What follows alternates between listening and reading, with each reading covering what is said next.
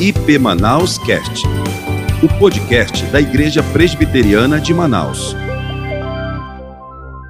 Mais uma alegria, meus irmãos e irmãs, aqueles que estão online. Uma, um prazer estar aqui mais uma vez. É, Manaus, quando eu venho aqui, o abençoado sou eu. Em estar com vocês, com essa cidade que hoje está com esse frio gostoso. É, falaram que isso aqui é um frio inusitado, é inusitado. Hoje é o dia do da calça de veludo. É, é fenomenal, viu? Mas está bom demais. Essa temperatura para mim está. Muito bem, nós temos tratado aqui, é, nesses dois dias, sobre o chamado cristão para líderes, usando a pessoa de Moisés e aprendendo com as, as desculpas de Moisés a, a, a, praticar os acertos, que é o outro lado da moeda, do chamado de Moisés. Moisés tentou fugir e arrumou todas as desculpas possíveis, como diz Êxodo 3 e Êxodo 4, nós ah, aprendemos nas mãos de Deus na vida dos outros. Lembra, nós estamos tratando do mecânico e não da mecânica, estamos tratando de você e de mim. Deus quer trabalhar em nós para trabalhar através de nós. Deus forma Cristo em nós para que formemos Cristo nos outros, é a natureza do discipulado. E ontem nós tratamos sobre a motivação, porque há muita motivação errada para o ministério. O ministério no sentido lato, amplo do termo, aquilo, a, a, ações ministeriais que a gente desenvolve, principalmente na igreja, no, no bojo da igreja. Uh, qualquer que seja ela, da distribuição de um boletim, de um pano de chão, a uma, um, a uma atitude de lider, a uma posição de liderança na igreja. Há muita, muita confusão nesse negócio da motivação. Há, há, há muita gente uh, que não entende que o, a nossa motivação tem que ser a motivação do serviço, da gratidão a Deus, que é uma bondade de Deus usar a gente como a gente é. E então, em contrapartida, nós oferecemos a Ele não o desejo, não o comprometimento de sermos o número um, mas o comprometimento de fazermos o nosso melhor. Foi o que foi tratado ontem. Hoje nós estamos seguindo adiante, aí está o slide, porque agora que cobrimos o chamado, cobrimos a motivação, temos que cobrir os parâmetros, quais são os limites, para que o que nós fazemos na tarefa da liderança, em particular na tarefa da liderança dos nossos pequenos grupos, que é o tema de hoje. O que, é que nós fazemos? Quais são os limites da nossa abordagem? Como podemos nos focalizar? Porque, para quem não sabe aonde o barco deve aportar, no próximo porto, quem não tem noção das coisas, qualquer vento que venha contra o barco é um vento contrário, dizia Sócrates, porque simplesmente não tem rumo.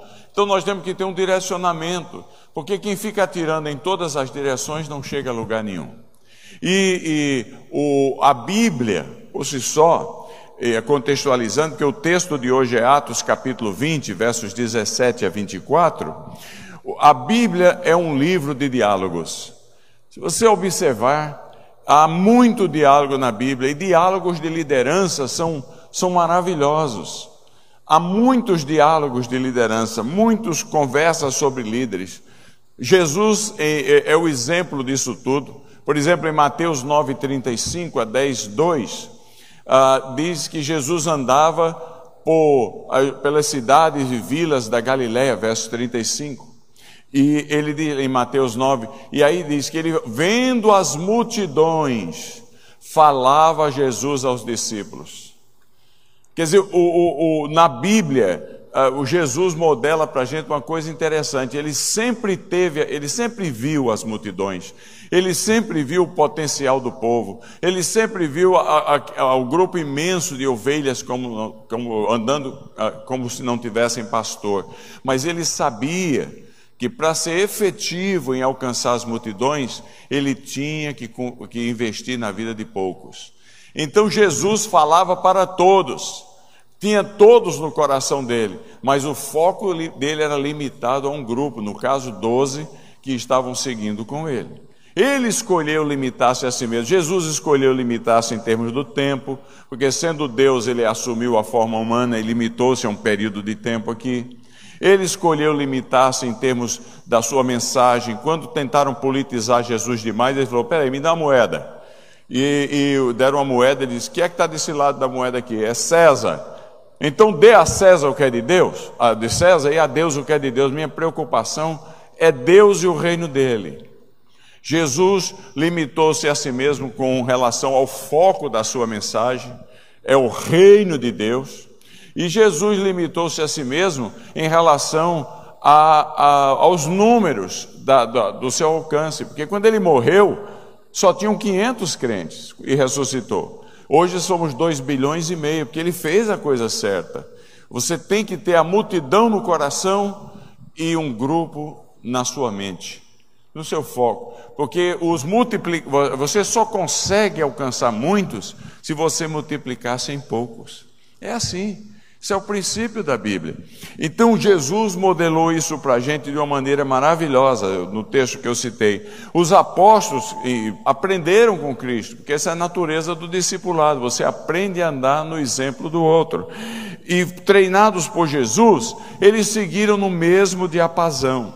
Existem inúmeros diálogos de liderança no Novo Testamento, nas cartas apostólicas, onde o discipulador o líder tenta comunicar aos seus discípulos os valores e princípios da caminhada de um líder cristão. Isso acontece nos evangelhos, acontece em grande parte do livro de Atos, como vamos ver hoje aqui, capítulo 20, versos 17 a 24, é um deles, mas tem muito, muitos outros. Acontece na carta de Tito, acontece em 1 e 2 Timóteo, acontece em 1 Pedro capítulo 5, acontece em, em uh, uh, textos outros de Romanos, quando Paulo dá recomendações específicas para a liderança, são conversas de liderança. Acontece em 1 João, 2 João, na, na, na, o encaminhamento da carta ao presbítero amado Gaio. É um diálogo, é um diálogo de liderança sendo tratado, sendo apresentado. Hoje nós encontramos no texto de Atos, capítulo 20, versos 17 a 24, que você pode acompanhar nos, na, nas suas Bíblias aí, nós encontramos Paulo. O, eu estou citando o contexto histórico do que estava acontecendo. Paulo, como o discipulador maior. Paulo encontrando-se com os presbíteros de Éfeso, que eram todos seus discípulos. Ele chegou lá não tinha nada. E ele levou a Cristo essas pessoas, talvez Áquila e Priscila, que no final da segunda viagem missionária lá ficaram, é, tenham levado algumas pessoas a Cristo, mas foi basicamente o trabalho de Paulo. Paulo está conversando em Atos 20 com presbíteros, mas que antes de tudo são pessoas que ele levou a Cristo e agora estava se multiplicando neles. Quando você estuda o livro de Atos, você tem a, a, a, noção de que Paulo fez três viagens missionárias relatadas na Bíblia. Talvez tenha tido mais, mas relatado na Bíblia são três. Três viagens missionárias. E, e a segunda viagem missionária é interessante, porque a segunda viagem missionária Paulo termina em Éfeso. Éfeso é uma cidade naquela época localizada numa província chamada Ásia Menor. Nos dias de hoje, ela é localizada na província de Esmirna, na Turquia, na Anatólia Ocidental, Oriental, na Turquia, uma cidade maravilhosa. Eu já tive o privilégio de ir lá várias vezes. E Paulo viu a relevância de Éfeso, porque Éfeso, nos dias de Paulo, era a segunda maior cidade do Império Romano. 300 mil habitantes moravam em Éfeso. Se você for hoje lá em Éfeso, ela é ruína, a cidade é ruína, mas as ruínas têm 5 quilômetros de diâmetro. Imagina 5 quilômetros de diâmetro, pelo menos as ruínas conhecidas, porque aí, provavelmente vão encontrar mais, vão escavar mais. 5 quilômetros de diâmetro. É, ontem eu andei do hotel onde estou até a beira do rio, deu 4 quilômetros, ponto 2, é, é ida. Imagina, o diâmetro de Éfeso era 800, o que conhecido era 800 metros a mais do que essa caminhada imensa que eu fiz ontem debaixo de chuva. Cidade grande. Tão importante era a cidade de Éfeso que você nascia lá já ganhava o título de cidadania do Império Romano, apesar de que Não, você não havia nascido na, na, na, nas províncias que hoje formam a Itália, mas era um direito adquirido pela relevância da cidade. É uma cidade maravilhosa. Você entra hoje, você visita a Éfeso e ela tem uma. Você começa no portão de cima e aí tem uma grande lá, tem lá a Agora, que significa o centro político, comerci, é, político de, de, de Éfeso, antigo, é muito interessante no topo de uma colina. Depois você começa a descer uma rua chamada Cardo, de onde vem coração em português, cardíaco, que é o, o, o, centro da, da vida da cidade. Você desce aquela mais de dois quilômetros de rua com as construções todos os lados, até você chegar numa outra agora, no outro centro, centro comercial, onde Paulo vendia as redes dele. A 100 metros de distância do estádio onde as pessoas gritavam: Grande é a Diana dos Efésios. Está perfeito, tem 25 mil lugares ainda hoje. Então, era uma cidade fenomenal. E Paulo para ali, na, concluindo a sua segunda viagem missionária. Ele era um estrategista, ele disse, tem que ter igreja aqui. Tem que ter, é a segunda maior cidade. Eu não quero só ir para Roma agora, eu quero plantar a igreja em Éfeso. E ele deixa um casal, que nos diz o livro de Atos, que para ficar ali enquanto ele volta a Jerusalém. É, Cesareia Marítima e Jerusalém. E aí, logo depois, ele começa a sua terceira viagem missionária. Por onde é que ele começa? Por Éfeso. Porque ele viu a relevância da cidade. Ele viu para o futuro do cristianismo a, a, a necessidade de ter uma forte igreja na cidade de Éfeso. Maravilhoso. E aí ele chega lá e ele aluga uma, uma, um local para se reunir. Não havia crente, ele encontrou o casal que ele havia deixado, talvez um ou dois outros convertidos, começa do zero, numa cidade que era famosa não só por, pelo comércio, não só porque tinha mais de 20 mil soldados da guarnição romana, das 20 legiões, que a legião era mil soldados, 20 legiões aquarteladas lá, mas ele era, era famosa também pela adoração de uma, uma deusa chamada Artemis. Artemis é, é o, o, nome, é, é, Artemis e Diana são a mesma deusa, com conotações diferentes, depende se for grego ou é, é, latino. Na Grécia, Artemis era muitos seios, era, era assim que se tipificava ela, e ela era a deusa da fertilidade. Na Roma era chamada, ela mudou de nome, chamou-se Diana, mas é a mesma pessoa, que era a deusa da caça e, e da vida selvagem. E ali ela era muito adorada. O templo de Diana era um dos oito, as oito maravilhas do mundo antigo o maior templo naquela província da Ásia. Ainda existem as ruínas dele lá, é impressionante. Hoje o, a, estátua de, de Artemis encontra-se no Museu Arqueológico de Istambul, na Turquia.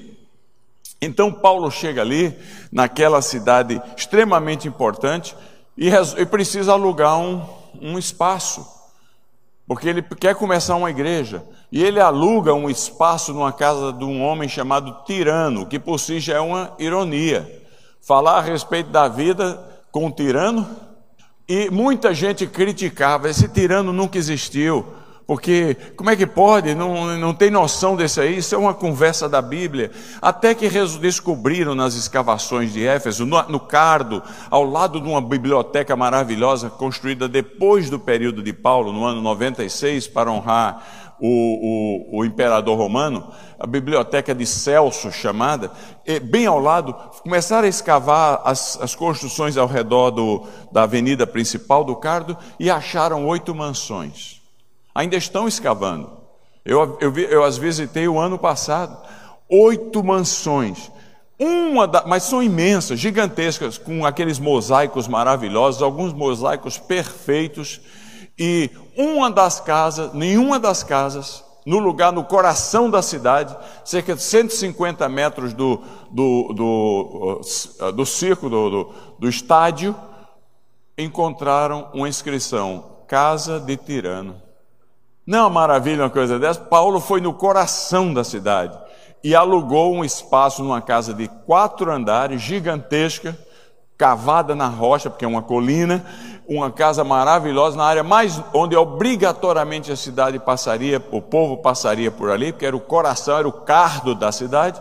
Ele aluga para é, é, estabelecer a igreja nova. Olha que coisa fenomenal!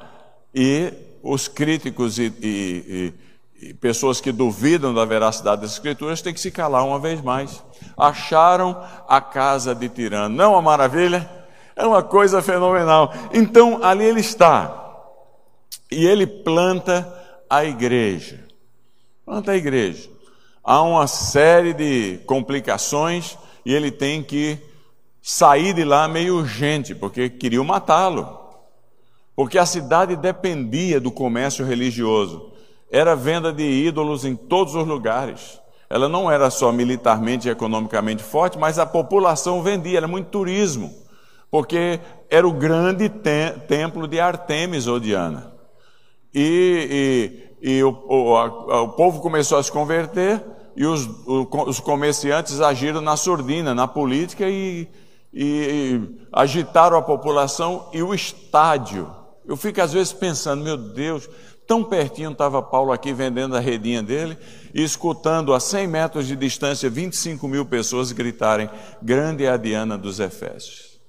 Deve ter sido uma experiência eletrificante. E ele não queria sair, ele queria ir lá e confrontar 25 mil pessoas. Aí recomendaram para ele ir para um navio, vai embora daqui, Paulo. E ah, naquela época, o rio Caitris, que era o rio que banha, banhava a cidade, ele foi o assoramento levou o rio para muito distante. A cidade, uma das razões do fracasso foi porque não podia mais chegar navio lá ele, ele, ele ficava a, a, cerca de 150 metros numa, numa avenida em mármore branco que tem até hoje, e deram um jeito de Paulo escapar, senão ele estaria em maus lençóis. Paulo continua a sua jornada, e agora ele está voltando seis meses, de, um ano e seis meses depois. E o navio dele, em Atos capítulo 20, que ele vinha, para numa cidade chamada Mileto. Está muito cansativa a explicação desse contexto todo ou está indo bem? Ele para numa cidade chamada Mileto. Onde é que fica Mileto? E quem, quem é, qual era essa cidade? Mileto, na história antiga, era extremamente famosa porque é o berço da filosofia grega.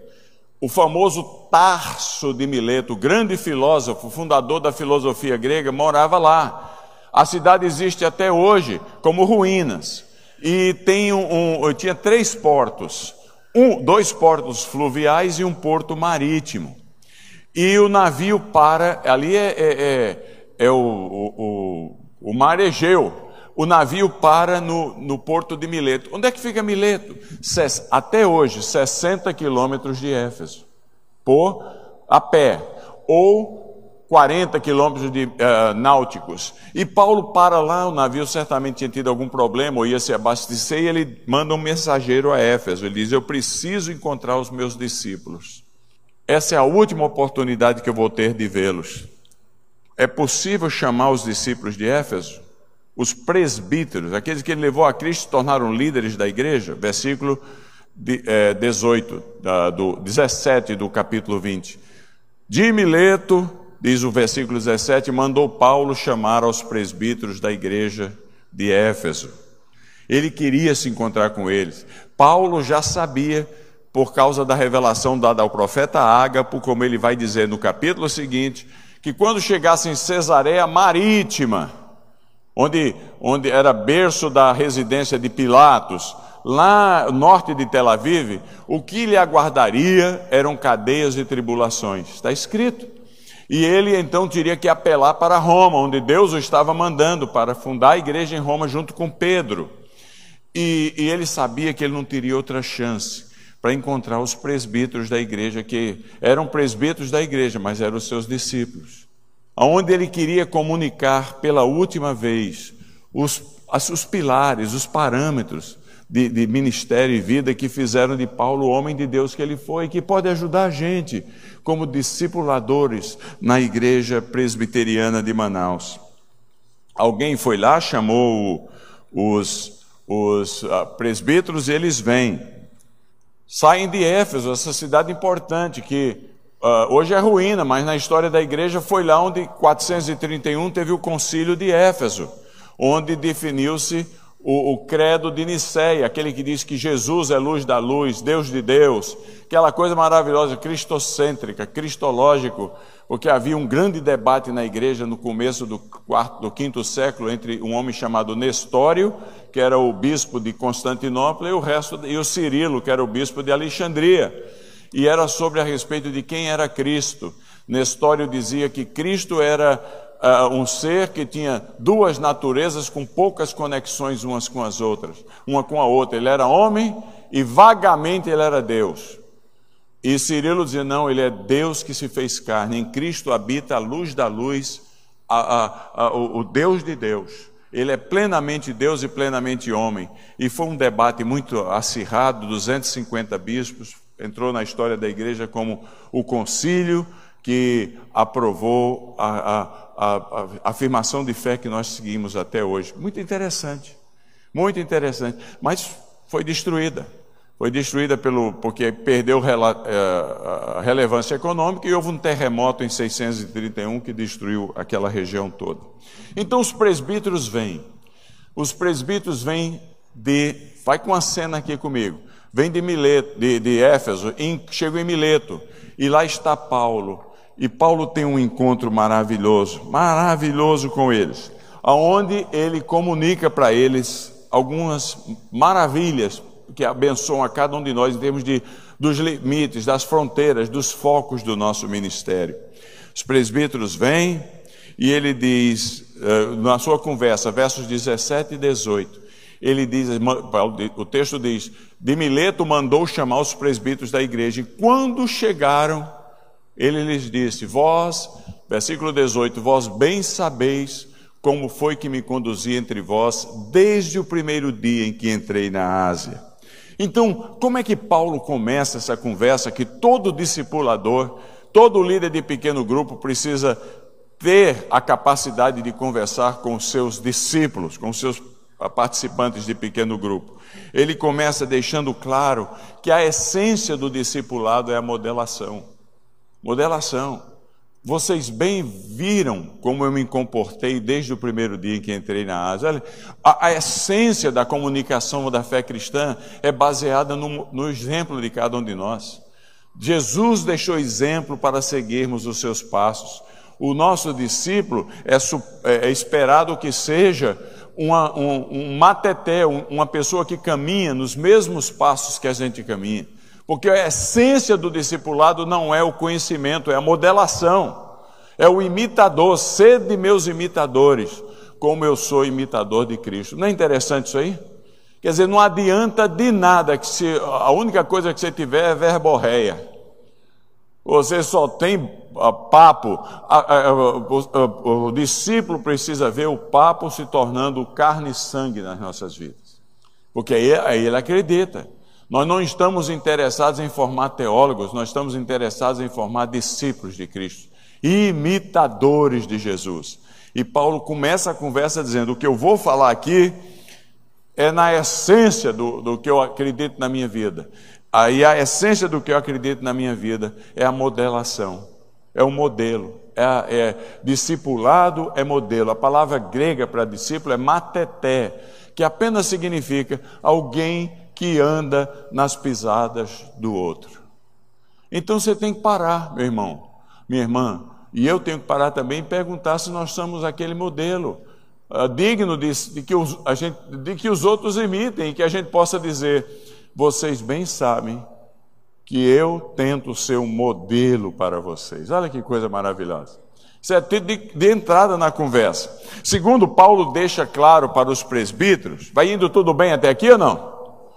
Paulo deixa claro para os presbíteros que a autoridade, a autoridade, a essência é o modelo, a autoridade é a coerência e a estabilidade.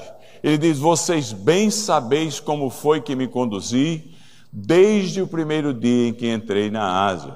Tem que ter tempo, tem que ter estabilidade, tem que ter coerência. A gente não pode ficar mudando o tempo todo, decepcionando os outros o tempo todo. Nós temos o líder estabelece o direcionamento, a gente, é o modelo do rebanho. Então ele deixa muito claro que não somente a essência do discipulado é a modelação, mas a autoridade que você tem de, de falar aos seus discípulos é, é baseado na sua coerência e na estabilidade no decorrer do tempo. Tem esse negócio de discipulador de um dia, não. É a vida. É a vida. Você caminha com a pessoa. Terceira coisa a nível de introdução, isso aqui é introdução. Estou liquidado hoje aqui, Francisco. É, porque porque é, Paulo deixa claro que não somente a essência do discipulado é a modelação, isso tudo verso 18, só o verso 18. Mas ele, ele não somente deixa claro que a autoridade do discipulador é ser coerente, tratamos disso ontem no termo da transparência, mas ele deixa claro que o desenvolvimento do discipulado acontece no decorrer dos anos. Vós bem sabeis como foi que me conduzi desde o primeiro dia, quatro anos e meio atrás, que foram três anos em Éfeso e depois um ano e meio. Continuação da viagem, ele estava de volta. Há quatro anos e meio atrás eu encontrei vocês, nem crente vocês eram, mas vocês viram como foi que eu me importei desde o primeiro dia que vocês me viram. Toma tempo, toma tempo, porque tomou tempo para Jesus ser formatado na gente. E por fim, na introdução dessa conversa, Paulo deixa claro que a perenidade e estabilidade do discípulo, em última análise, só acontece no âmbito da comunidade, da igreja local. Esse negócio de discípulo avulso, crente borboleta, que não sabe onde para, que não se compromete com um grupo de irmãos, é, é, é, é crente sem raiz, é, é problema, é, é, é o pula-pula da estrela, não para em canto nenhum. É uma coisa terrível. Paulo, porque o Paulo diz assim: vós, vós, ele usa o pronome no plural. O discipulado acontece em comunidade. Porque é na comunidade onde os dons são ministrados, onde nós somos exortados, onde nós somos apoiados, onde nós somos disciplinados, onde nós somos amados. Esse, né, essa conversa furada de que eu posso ser crente sozinho onde quiser, isso, é, isso é, é, em última análise, é obra maligna. Porque usam uma verdade parcial de que a gente tem que ser crente onde a gente estiver, para negar uma verdade bíblica básica, que a, a, a, a, vida do indivíduo é vivida em comunidade. Vós, bem sabeis como me conduzi desde o primeiro dia. É vós, não é, vos, não é só você, é o plural. É o plural.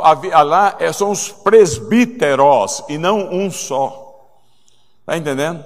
Então, o discípulo seu, você tem que fazer todo o possível ao envolver você se envolver na comunidade cada vez mais, que é aqui onde a gente cresce, onde um abençoa o outro, onde os 23 mandamentos de mutualidade do Novo Testamento são praticados, amam ao outro, protegem ao outro, cuidam do outro, zelam do outro, exortam o outro, perdoam o outro, confessam ao outro. Ele tem ou ela tem que terminar aqui. Tem que terminar batizado, professo, caminhando aqui. Enquanto isso não acontecer, é um processo de evangelização porque só se torna discípulo a nível humano. A nível divino é quando crê em Cristo, mas a nível humano é quando se liga na comunidade. É aqui. O avulso é, é aquele que não se compromete, ele está sempre sendo evangelizado.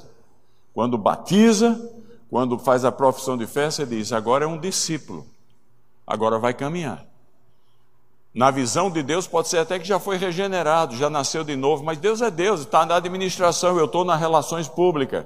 A nível das relações públicas, a pessoa tem que se integrar na comunidade, na igreja presbiteriana de Manaus. É assim que funciona. O que, é que vocês acham até aqui? Tudo bem?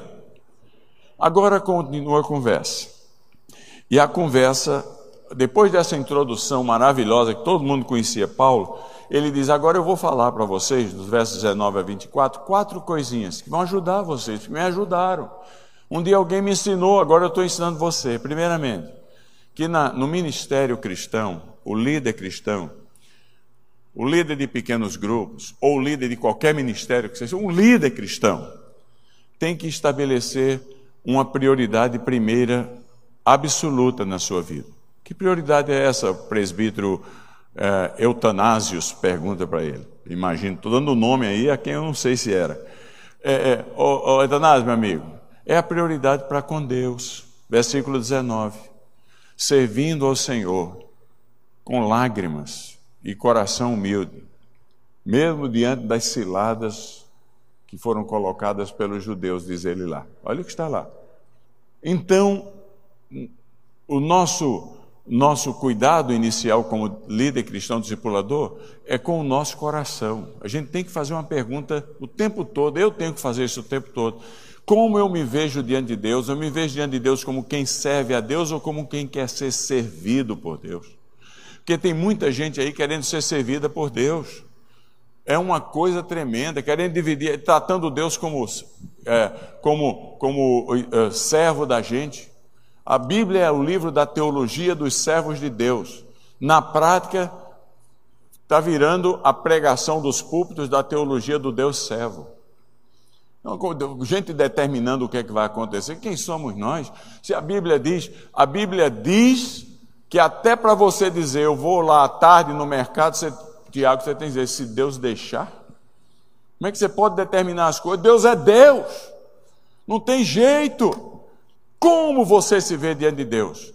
Como aquele que serve a Deus ou como aquele que quer ser servido por Deus?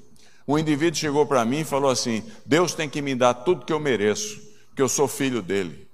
Falei, nunca mais faça um pedido desse, porque a única coisa que a gente merece é um lugar quente. Se ele for dar tudo que a gente merece, a lista é curta. Só, é, só tem um item: é o inferno, é calor, é uma coisa infernal. A única razão que, que a gente não vai para o lugar que a gente merece é porque Deus é bom. Deus é bom demais. Bondade dele, mas ah, nunca usa esse vocabulário. Eu falei para aquele indivíduo. Como você se vê diante de Deus? Como tem ah, obreiros hoje que usam o púlpito para tratar Deus como um, um servo, um escravo da gente, tentando dizer ao Deus que sabe todas as coisas o que é que o Deus que sabe todas as coisas tem que fazer. Não funciona. Outra coisa, quando a gente. Agora, a liderança é, um, é, um, é um, um, uma situação muito perigosa, porque é, quando a gente não firma o propósito no, no, no, nesse parâmetro de dar Deus glória a tudo, de ver a Deus como, como nosso Senhor e nós como servos, quando ele não se vigia, o perigo maior do líder é achar que é Deus. Porque é uma tentação, o povo não é culpado disso aí, o povo é bom demais, mas de repente vai lá na, na vem o, o obreiro, está lá aconselhando as pessoas, a pessoa é aconselhada e sai e diz assim, alguém pergunta, como é que foi? Falou, Deus falou comigo. Pronto, mas eu só falei com o pastor lá, só falei com o obreiro, só falei com o meu líder, então ele é Deus. E a gente gosta de ouvir isso aí e vai tornando-se família, ao ponto de que, de uma maneira quase não perceptível, sutil, a gente começa a achar que é Deus demais, que a gente é indispensável. Aí na, na, na porta da igreja, é, você, ou na porta da, da, depois de uma reunião celular, pequeno grupo, alguém diz assim: Olha, esse pequeno grupo é uma benção. Isso é uma benção, meu irmão. Muito obrigado. Deus falou comigo. Você vai para casa, deita a cabeça no travesseiro, você já não viu falar que esse grupo é uma benção e você é uma benção, mas você escuta, você é maravilhoso. Aí você dorme, no outro dia você acorda, você já não escuta mais você, na sua mente que você é maravilhoso ou maravilhosa, você escuta que você é fenomenal. Aí você trabalha o dia inteiro, vem para casa, relembra o que aconteceu no, no dia anterior e você já não escuta mais falar que você é fenomenal. Na sua mente vem, você é indispensável. Nesta hora você é Deus de Deus. Porque a única pessoa indispensável na vida da igreja é Deus. Porque se a gente calar, Deus levanta as pedras. O que não dá para ser substituído na vida da igreja é a pessoa de Deus. Olha, João MacArthur, que eu conheço, escreveu muitos livros, pastor da igreja Van Nuys, a, a, Christ, a Grace Community Church, foi entrevistado por um repórter. O repórter perguntou para ele: 8 mil membros na igreja, 50 anos de pastorado, já está um idoso, quase 75 anos. Perguntaram para ele: Pastor João MacArthur, o senhor gostaria de ser pastor do mundo inteiro? O que, é que você acha que ele respondeu? Sim ou não? Eu responderia sim, porque eu sou eu sou um problema. Mas ele respondeu de jeito nenhum. E o repórter da revista, da revista cristã não esperava, porque o repórter não espera uma resposta inusitada. Ele espera o óbvio para dar sequência à conversa.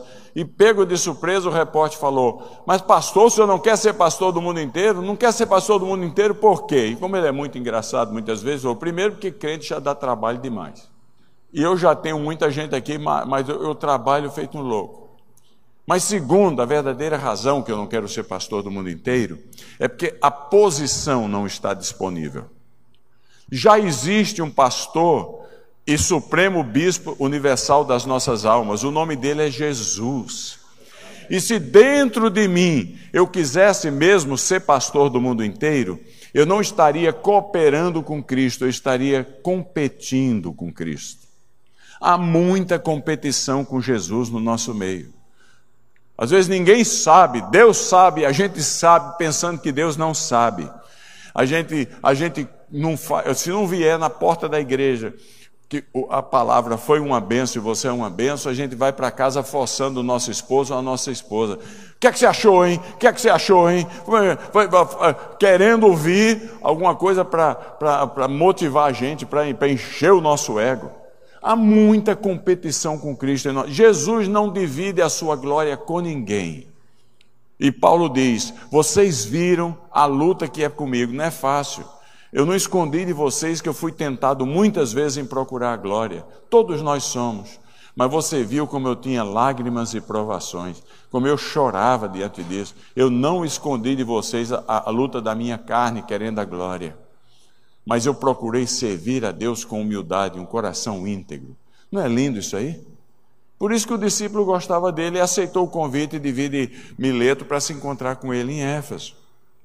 Em, em 2 Coríntios capítulo 4, versículos 3 e 4, tem uma cena interessante. Lá diz assim, falando da volta de Cristo, diz que o que Cristo espera encontrar na igreja presbiteriana de Manaus, quando ele voltar, é um grupo de irmãos e irmãs que são achados despenseiros fiéis.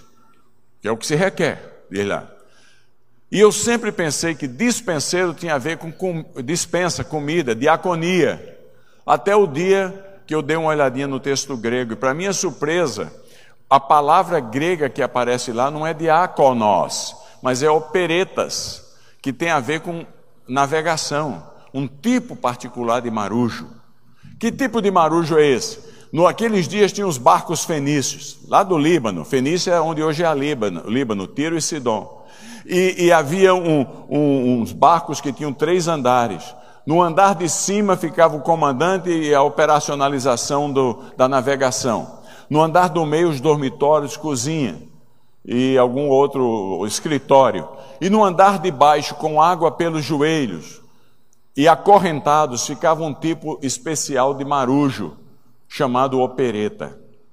Eram indivíduos que eram escravos e que a única função que eles tinham na viagem era no momento de calmaria no Mediterrâneo, que o Mediterrâneo não é tão grande, tem muita calmaria, aonde não tinha vento, mas o barco precisava chegar no porto, eles eram aqueles que colocavam pelos orifícios na lateral do barco uns remos longos, e quando não tinha vento, eles eram vento, porque eles remavam acorrentados ali, eles eram escravos, remavam para que o barco chegasse ao seu lugar de destino.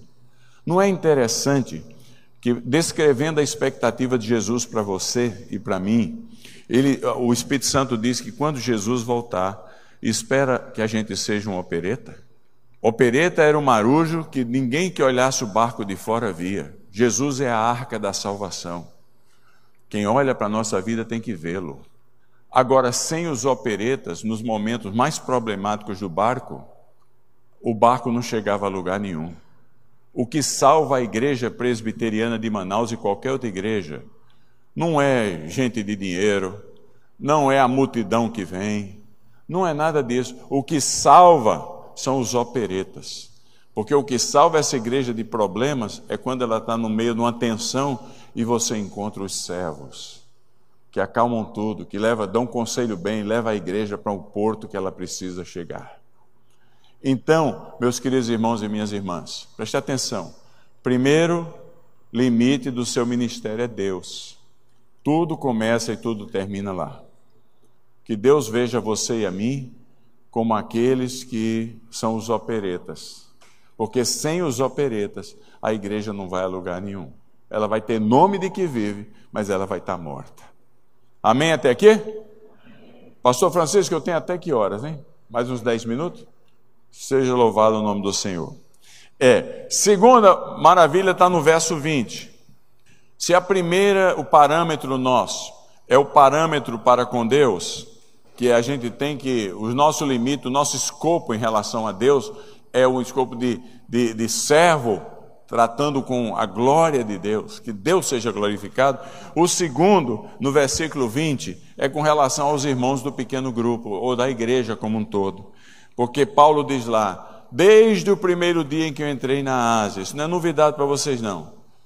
Vocês lembrem-se que eu sempre, inclusive na vida de vocês, eu sempre procurei anunciar coisas que ajudem vocês a melhorar.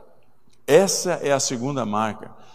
Essa comunidade aqui, preste atenção, só vai para frente se um entender que o nosso sucesso tem que ser o sucesso do outro. Na vida cristã, na vida cristã, a maneira de marcar a, o, o, se eu sou um bom líder ou não é se o meu liderado melhorou. Porque o cristianismo é a única religião no mundo em que tem, o líder não pode ter em vista o que é propriamente seu, mas o bem do outro. O critério de julgamento da efetividade nossa na liderança é o sucesso do outro, não é o nosso. Se todo, se só quem melhora é o líder, tem alguma coisa errada aí. Tem alguma coisa errada aí. Por que temos de ter essa preocupação com o nosso discípulo? Não só porque estamos comprometidos com a melhora deles, mas porque a melhora dos nossos discípulos, dos que frequentam os nossos grupos, a melhora deles ou dela é a confirmação positiva do nosso ministério. Faz mais bem a gente do que a eles. É sempre assim. As pessoas no seu grupo, quando termina o ano, melhoraram, estão fofocando menos, estão mentindo menos, estão uh, sendo mais honestos, estão trabalhando com mais afinco, a ética do trabalho melhorou, estão tendo manifestações de misericórdia para com os outros ou são uh, egoístas demais? São aqueles que só pensam em si mesmo ou, ou são outros que estão começando a pensar nos outros? Amam mais a Deus, estão amando mais uns outros. Quando os irmãos estão em crise, em problemas, já desenvolveram a cultura de, da ajuda mútua, já estão procurando. É assim que a coisa funciona. Paulo diz: desde o primeiro dia em que eu entrei na Ásia, vocês lembram, vocês são testemunhas que vocês foram alcançados por isso. Quando eu encontrei com vocês, eu queria era ajudar vocês a melhorar. Eu não quero ser um embaraço para ninguém. E tem, mas tem indivíduos na, na, qualquer igreja que você o dia amanhece sorrindo, você encontra aquele indivíduo, parece um urubu. É, acabou o seu dia, você não pisei, amanhecei o dia com o pé direito. Você for canhoto com o pé esquerdo, mas amanhecei o dia com o pé direito, até ver aquele infeliz. Porque tem gente que parece que destila veneno, não tem? É horrível, sabe tudo de podre que está acontecendo na vida da igreja, parece que ela atrai é, é a força. É, é, é, é a for... atrai as notícias ruins. Deus do céu, eu quero distância. O líder cristão é aquele indivíduo que, quando olha para o seu irmão em Cristo, entende que eu só sou bem sucedido se ele melhorar. Não tenha cada um em vista o que é propriamente seu, mas o bem do outro. Há muita coisa que pode ser útil para o, o, o, crescimento dos outros. Nós crentes somos livres para conversar sobre o assunto que a gente quiser. Ninguém é escravo para conversar sobre um assunto. Tudo é legítimo. Agora, o critério para saber a hora que a gente deve parar, porque está indo longe demais, a plataforma onde a gente baseia nossas conversas anunciando coisas úteis, quando a gente, para a gente saber se deixou de ser útil e atrapalha, é a palavra de Deus. Ela é quem dá o norte. Ela, a gente tem que tê-la na nossa mente, guardá-la, porque toda a Escritura é, é, é inspirada por Deus e útil para o ensino para que quando a gente começar a falar besteira ou outro também, o Espírito, ouçamos aquela voz, diz o texto da Bíblia atrás de nós, dizendo, esse é o caminho, ande por ele, você já saiu dele. Ela se torna o critério de avaliação das nossas conversas. Podemos falar de tudo, por quê? mas ela se torna o critério central de avaliação. Por quê? Porque Efésios 6,17 chama a Bíblia de espada do Espírito, não chama? A gente sempre pensa em espada como Duque de Caxias. Você já viu uma estátua de Duque de Caxias? Ele sempre tem uma espada gigantesca, pesada, e ele está quase caindo do cavalo, está sempre para trás assim. É, porque era, ela ia destroçando. O negócio da espada do Duque de Caxias era fazer, era cortar, era cortar o que viesse à frente. Essa não é a espada do Espírito que edifica os outros. A palavra grega para, para a, a, a espada, no texto aqui, é rema, que é uma palavra que tem a ver com, digo, a, a, a palavra é chamada de rema, mas a espada é a palavra adaga, que, vem, que veio para o português como uma, uma pequena faca curva que os árabes usam aqui para autodefesa, é extremamente precisa. Você usa, ela é leve, você se defende, você ataca, você, você vai exatamente no ponto onde você quer chegar. Essa, olha, caiu uma nota de 100 reais aqui, não, maravilha? Vamos para a luta. É, ele falou: essa é a espada, essa é a espada do Espírito. Temos que conhecê-la, porque ela é leve, ela é objetiva, ela divide os pontos uh, as juntas e as medulas todas lá, diz a Bíblia. E, e ela, ela é eficaz em si mesmo. A, a palavra grega diz, diz, ela é o, o, em grego seria roestin remateu, que significa ela é a rema de Deus, ela é o ponto certo. A palavra uh, uh, rema, que uh, tem até igrejas aí que são chamadas igreja rema, a palavra rema, apenas significa ela é o ponto certo. Quando você a usa, você vai exatamente onde o outro precisava ouvir. Então, meus irmãos e irmãs, que Deus abençoe essa igreja e você, para que você seja um, um líder que usa a rema, a espada do Espírito, para ir aonde precisa ir. Essa adaga maravilhosa. Terceira coisa, Paulo diz no verso 21: se ele quiser ser, se aqueles presbíteros quisessem imitá-lo mesmo e ser os líderes que, como Paulo foi, desde o primeiro dia que entrou na Ásia, Versículo 21. Ele diz: Eu testemunhei desde o primeiro dia que entrei na Ásia aos judeus e aos gregos o arrependimento para com Deus e a fé em nosso Senhor Jesus Cristo. Terceira área do seu ministério, parâmetro do seu ministério, é a evangelização. Testemunhando a judeus e a gregos, a quem não conhecia o Evangelho, o arrependimento para com Deus e a, a fé para com Jesus Cristo. Há uma realidade sociológica a cada dia que você passa frequentando mais a igreja, mais fica difícil para você evangelizar, porque você vai perdendo os contatos lá fora. Até seis, todo mundo sabe isso, até seis meses depois de convertido, o seu potencial de evangelização é imenso, porque você não conhece quase ninguém na igreja e conhece muita gente lá fora. Com o passar do tempo, você passa a conhecer muita gente aqui dentro e pouca gente lá fora, não é verdade? E aí o potencial de evangelismo diminui. Então, primeira lição: os crentes novos são o maior instrumento de potencial evangelístico da igreja. Deixa eles falarem o que quiserem. Contanto que eles, podem não conhecer muita Bíblia, mas eles conhecem o Cristo que mudou a vida deles. É mais do que suficiente. Bota eles para falar. Manda ver. O, o João Chimendes, que era pastor da igreja congregacional de Campina Grande, criou a missão evangelizadora do Nordeste na década de 60 e 70, século passado. E fundou 100 igrejas. E alguém perguntou para ele: Você tem pregador? Ele falou: Não falta. Falei, mas como é que é? falei, é, é assim, meu sistema é o seguinte: hoje se decide alguém, domingo que vem já está pregando numa congregação pequenininha, para não falar besteira, não atrapalhar muita gente. Mas vai lá, ele já vai lá e manda a brasa e vai sair muita coisa, e, mas uma coisa ele vai dizer que eu era cego e agora vejo. Depois de dez finais de semana, pregando em congregações diferentes, eu tenho um excelente evangelista, um grande pregador. É, manda brasa. Hoje em dia está se desenvolvendo uma tese de é, pontos missionários. O que, que é isso? Se você descobriu que tem pouca gente não crente que você tem intimidade e, ou conhece, começa a forçar você mesmo a conhecer outros. Por exemplo, se você vai num talho aí, numa casa de carne, e, e, e comprar só 200 gramas de picanha para a família inteira de 12, porque está caro. A, a, a, na próxima semana, vai para um açougue novo, onde você vai chegar a primeira vez, ninguém vai saber quem é você, você vai apenas comprar suas 200 gramas para pendurar no teto, que a gente só cheira hoje, e, e, e, e, você pronto.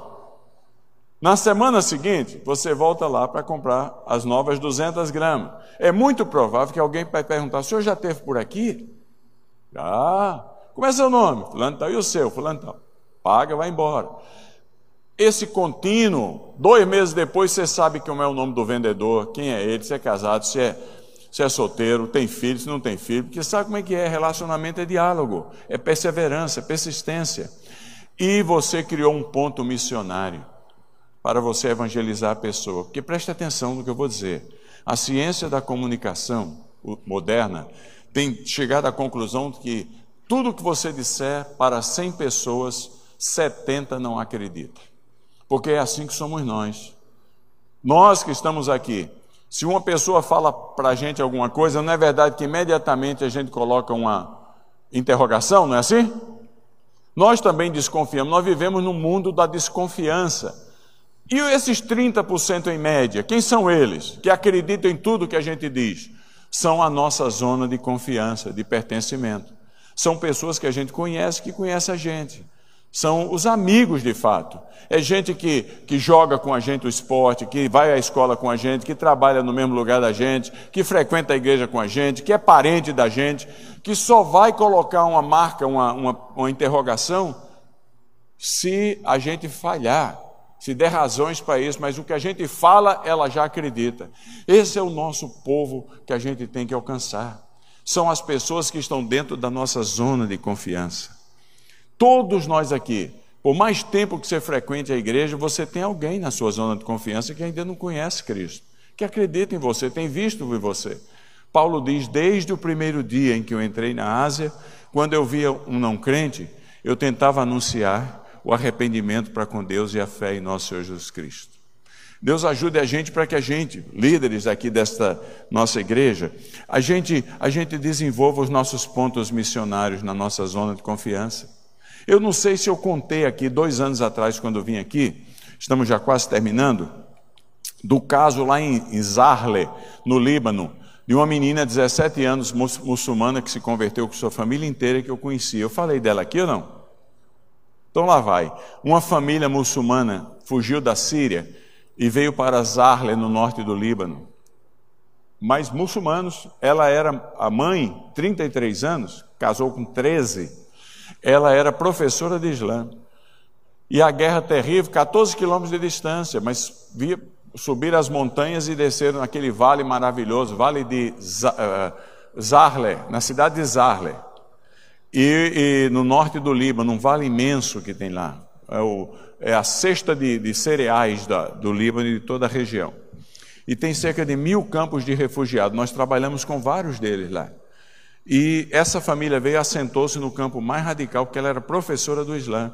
Mas a fome uniu-se com a vontade de comer e a igreja estava distribuindo alimentos. Vieram lá, Igreja Batista, cujo pastor chama-se Jihad. Olha que nome engraçado para pastor. Jihad significa guerra santa. O pastor da igreja é o pastor Girado, o pastor Guerra Santa no meio do, dos muçulmanos radicais. É os planos de Deus. E é, eles vieram lá tal e sentiram tanto amor que a família inteira se converteu. O marido, a, mãe e as três filhas.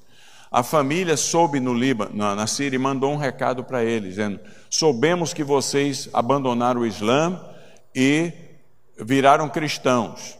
Então nós estamos mandando um aviso, veio lá escrito, um bilhete nós vamos aí para matar vocês. E vamos matar vocês crucificados. Porque o Islã não aceita que Cristo morreu na cruz. Fala que na hora H tiraram e empurraram o Judas lá. Então ele falou: Mas nós vamos matar vocês crucificados. O marido escreveu atrás: Quanto a matar não tem problema, já morremos com Cristo. Quanto a morrer crucificado, não merecemos a honra de morrer como morreu o nosso Salvador. Olha que bonito. Eu não diria, sou tão fraco. Eu chamaria alguém, contrataria um segurança. Aí, eu, oh, mas eles fizeram assim. E eu chego lá, porque nós ajudamos nove escolas entre os refugiados no livro, lá no campus de refugiados. E o pastor Girard colocou alguns deles para darem testemunho para a gente. E um era uma, a filha dessa mulher, veio a família toda, 17 anos, tinha se convertido. Isso faz um, quatro anos, hoje ela está na, na Noruega. A ONU levou a família inteira para lá. Mas ela está no entusiasmo com Cristo, coisa impressionante. E aí, ela, conversando, ela falou: E você quer conhecer o meu campo missionário? Falei: Eu, assim de repente, eu quero. Para que eu fui falar aquilo?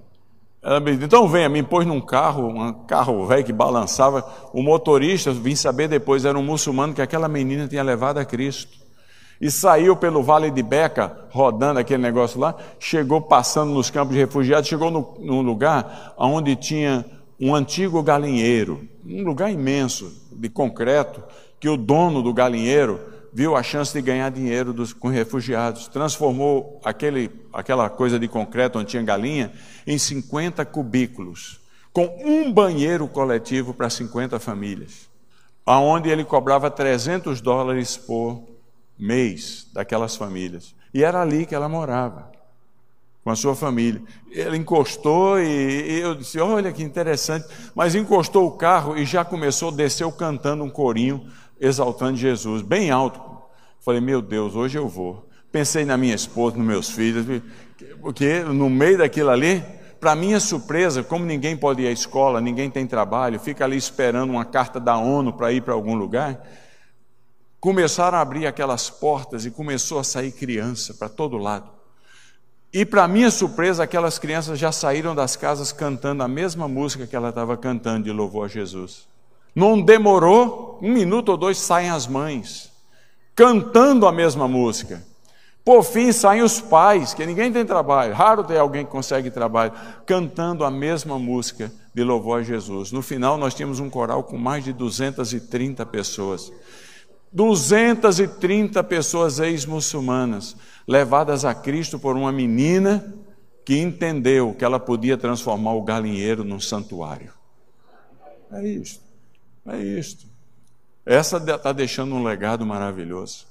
Que a gente seja assim. Que a gente seja assim, que a gente entre, crie uma zona de confiança onde as pessoas acreditam na gente.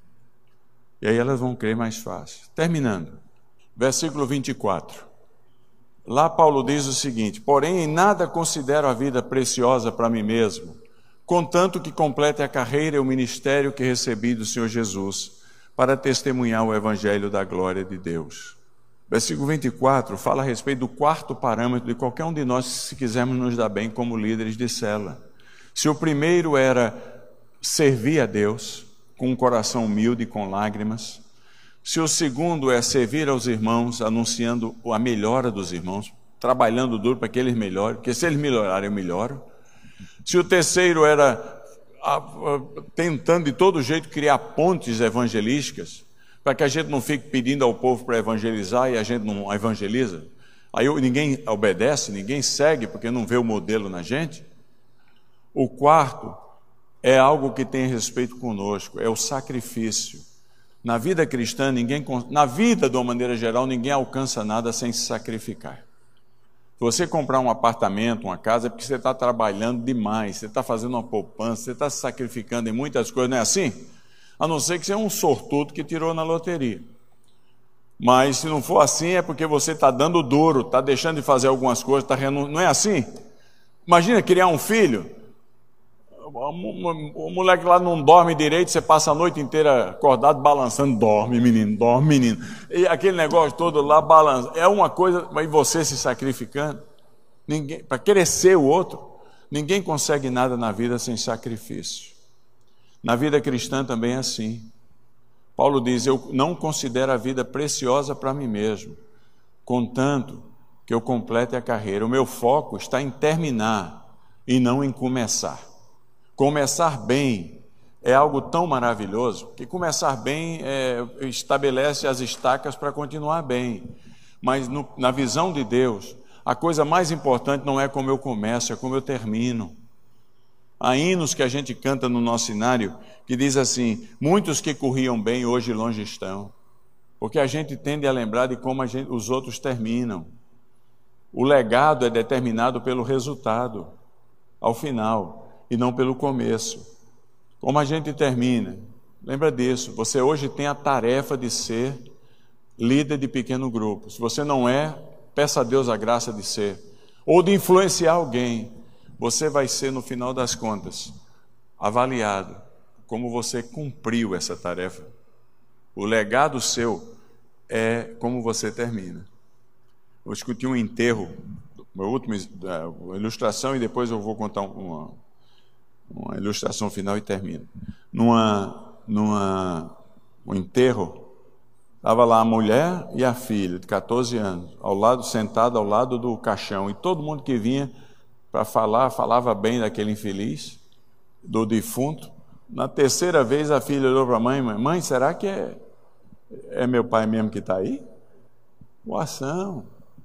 É, como a gente termina é o que vale. Porque só tem uma maneira da gente permanecer vivo: é na vida dos outros, na memória dos outros. O discipulador continua existindo quando ele, não, ele ou ela não está mais aqui, na vida dos outros. A gente continua imitando Cristo como Paulo imitou a Cristo, porque investiu na gente. E a gente está aqui. Você que permanece no que os outros se tornam, meus irmãos. Terminar bem é uma maravilha. Vou terminar com um caso que mexeu muito com minha vida. Eu estava terminando, escrevendo uma dissertação do, do, do doutorado e usei uma biblioteca lá na, em Orlando, Flórida, para isso. Muito grande a biblioteca, eu fiquei seis meses escrevendo, levei minha família e frequentávamos uma igreja pequenininha chamada Grace Presbyterian Church. Tinham 50 crentes. Um dia o pastor desta igreja, eu tenho três filhos, eram todos adolescentes. Um dia o pastor daquela igreja pregou um sermão sobre sobre terminar bem. E ele usou o caso de uma mulher, uma viúva da cidade de Sussex, no final do século XIX, perto de Londres. Essa mulher tinha três filhos. O mais velho deles chamava-se John Williams. E mulher muito crente. E um dia o, o John Williams chegou para a mãe dela, dele e falou: Mãe, Deus está me chamando para ser missionário nas ilhas Salomão Ocidental, lá perto do, das ilhas Fiji, no Pacífico, para lá da Nova Zelândia. Aí ela, a mãe o abençoou: Meu filho, Deus está te chamando, vá. A igreja o abençoou. E John Williams foi enviado recebeu o treinamento, foi enviado. Naquela época não tinha um crente lá, hoje são 95% da população é cristã. E ele veio e na beira da praia ele encontrou o chefe, que traçou uma linha no chão e disse: Vá embora, nós não temos interesse em ouvir o que você quer dizer. Se você cruzar essa linha, eu lhe mato. E John Williams pensou: como é que eu não vou cruzar a linha? A minha mãe me abençoou, Jesus me chamou, minha igreja me abençoou, eu não vou voltar atrás. E ele cruzou a linha e o chefe o matou. A notícia volta para a Inglaterra e muitos jovens se oferecem, centenas, para ir no lugar do irmão mais velho daquela mulher que tinha três filhos. O escolhido foi o do meio, foi o segundo irmão, o irmão do meio do John Williams, metodista. E ele, a mãe o abençoou, a igreja o abençoou e ele veio e encontrou o mesmo chefe que traçou uma linha no chão. E eu ouvindo aquilo, ele já estava chorando, porque eu tenho três filhos. E meus filhos todos me cutucando, falando, pai, por que você está chorando? Pai, por que você está chorando? Pai? Falei, meu filho, a gente conversa quando chegar em casa. E o irmão do meio de John Williams veio e encontrou o mesmo chefe que traçou uma linha no chão. E teve uma conversa similar, dizendo, não queremos ouvir o que você quer dizer. Se você cruzar essa linha, nós lhe matamos. Eu lhe mato.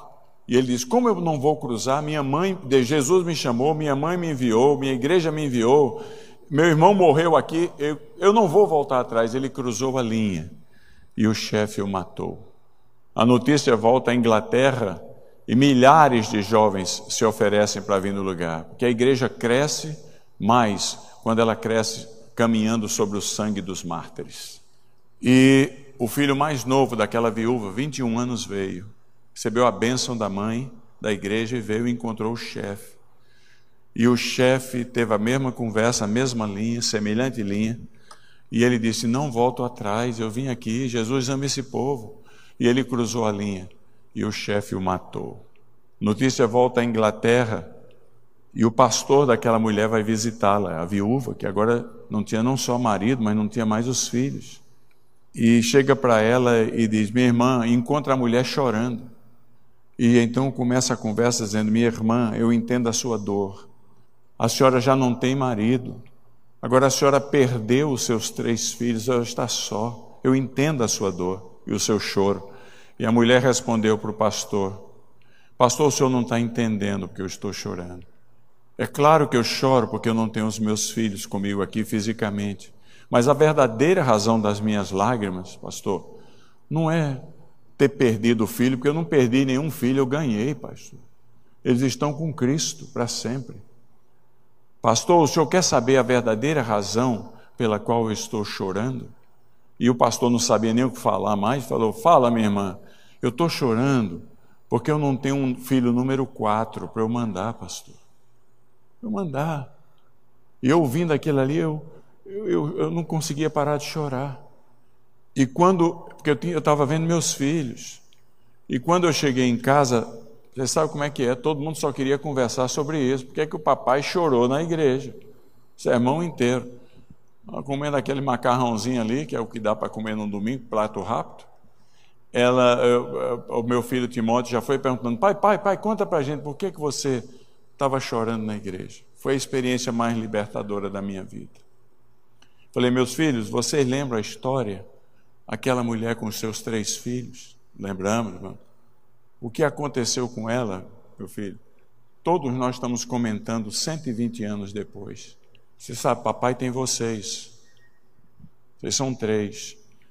Eu quero dizer para vocês o seguinte: que se Deus chamar vocês, vocês têm a minha bênção. Pode cruzar a linha. Pode cruzar a linha.